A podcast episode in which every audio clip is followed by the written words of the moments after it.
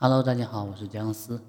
今天我们来分享抖音上面怎么样去打造爆款。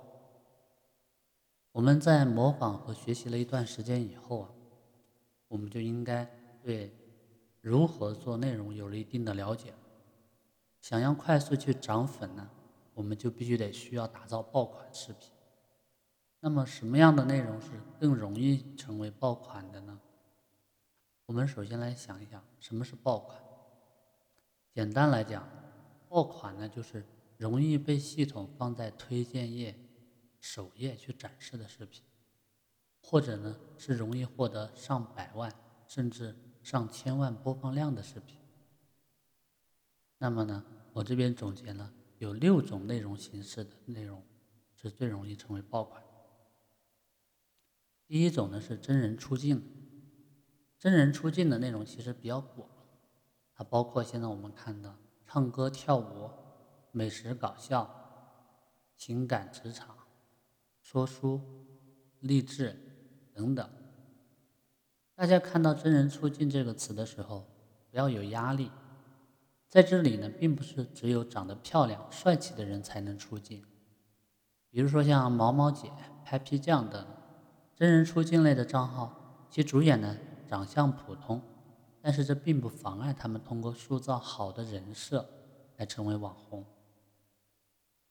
就像前面提到的，我们在打造人设的时候，可以通过优势、劣势、机会、威胁四个维度去考虑。主演长相普通，我们可以用其他的优势来弥补，比如说毛毛姐的夸张搞笑，它也是能让她的内容去增色不少。第二个呢是歌舞类，唱歌和跳舞有什么共同点呢？答案是两者都有音乐的元素。其实抖音呢一开始的定位是更倾向于音乐型平台，虽然现在逐渐的发展成了一个娱乐型的短视频平台，但音乐元素呢在抖音中一直是很重要的。抖音呢就有抖听音乐榜。每首音乐还有专属的专题页，我们可以在音乐专题页看到多少人使用这首歌当背景音乐，哪些视频是最热门的，哪些视频是最新拍的。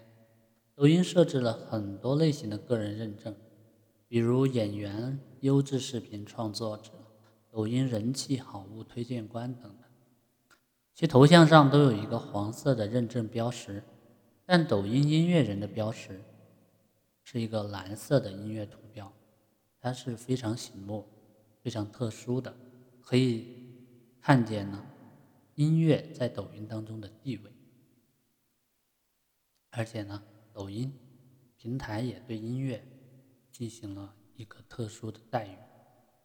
而歌舞类的内容与音乐是直接相关的，因此它是很容易获取大流量的，也会加速相关音乐的传播。第三个是治愈类的，治愈类的内容呢，包括萌宠、萌娃的相关内容。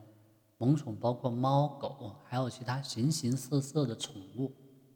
萌宠型的内容是在一八年下半年的井喷式的出现，特别是关于汪星人和喵星人的视频大量的涌现，强势的霸屏。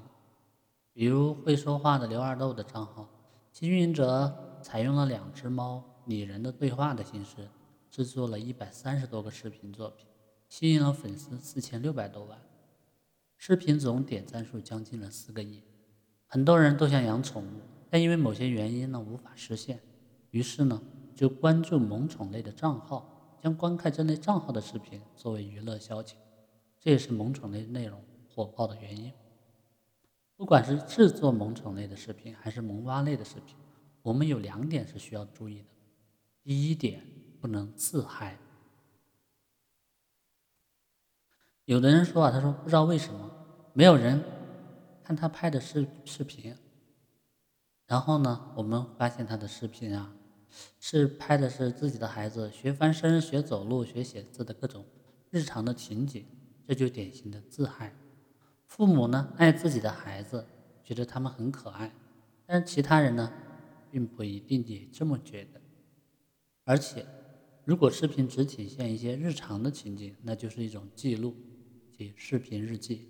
你可以想象一下，你在街上捡到一本日记本，上面没有名字，里面记录了一个人的生活的点点滴滴，你有兴趣看下去吗？大多数人只会对熟人的日记感兴趣，用于满足自嗨心理的内容，只能呢引起小范围人群的关注。第二点呢，除了萌。还得要有内涵。我们做内容的时候，需要像打造人设一样的去构思用户关注我们后获得的价值点。比如说，会说话的刘二豆的账号，他通过两只猫配音来讲段子，让这两只猫呢显得很蠢萌、很搞笑，让用户获得欢乐，这就是价值点。比如说，波波乐呢，这只宠物能听懂主人的话，喜欢叼来棉签让主人给它掏耳朵。用户看了会感叹：“这只狗成精了吧？”并获得惊喜感，这也是价值点。如果萌娃类的视频不局限于记录孩子的日常生活，还包括孩子学习拼音时发出的怪音，或者呢，孩子在爸爸加班回来后帮爸爸捶背的温暖场景，就能体现附加的价值点。这些价值点不仅能体现视频的内涵，还会吸引到更多的用户来关注。第四一类呢是搞笑类，大多数人刷抖音的时间呢集中在上下班的路上、饭前饭后、晚上睡觉的前，这几乎呢覆盖了日常生活的所有的碎片时间。碎片时间很短，利用这些时间看搞笑的内容能让人放松，所以搞笑类的内容啊总有很多人的追捧。现在呢，抖音上做这类内容的网红。做的很不错。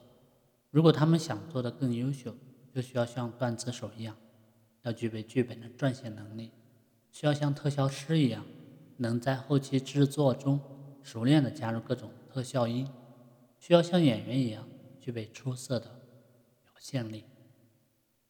由此可见，要想做好这类账号，其实并不容易。如果和同类账号的差别不大，账号就很难。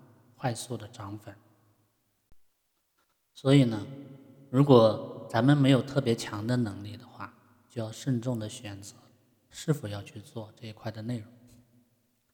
第五一类呢是美食类，吃货呢现在是一个大行其道的时代，零食外卖都已经不能满足用户的欲望了，于是呢就涌现出了很多抖音美食类这样的高流量的内容形式。美食类的内容啊，主要有两种表现形式，一种呢是美食的制作，比如说被誉为抖音上最有礼貌的麻辣德子主播，其账号通过介绍各种各样各色、色香味俱全的美食的制作方法，在短时间内就积累到了两千三百多万粉丝。还有一种呢是线下体验，也称为探店，主播们呢去街头巷尾。找寻性价比超高的美食，并将其展示在用户的眼前。采用这两种表现方式的内容都可能获得大流量。第六一类是干货类。抖音上经常会有人评论：“原来这个东西是这么用的。”这就体现了知识的诅咒了。通俗来讲，知识诅咒呢，就是指对于我们自己知道的事物，我们总以为别人也知道。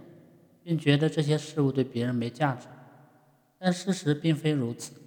我们对生活中的一些小妙招、工作中的一些小感悟习以为常，但他们都可能成为别人眼中有价值的干货。举个例子，有个视频叫“这才是开抽纸的正确方式”，其内容是同时拍未打开的抽纸袋子的两边，袋子就被打开了。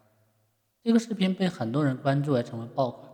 其实很多人都知道这种打开方式，但他们觉得这种打开方式很正常，就没有分享到抖音，也就错过了这波流量。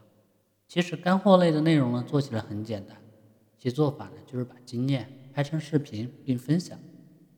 这类的内容呢是最容易尝试的。那么六大类已经讲完了，大家可以根据自己的实际情况和擅长的领域去选择。自己适合的内容，那么也可以结合以上六种里面的多种啊结合在一起，放到一个视频里面也可以做。好了，今天的分享就到这里。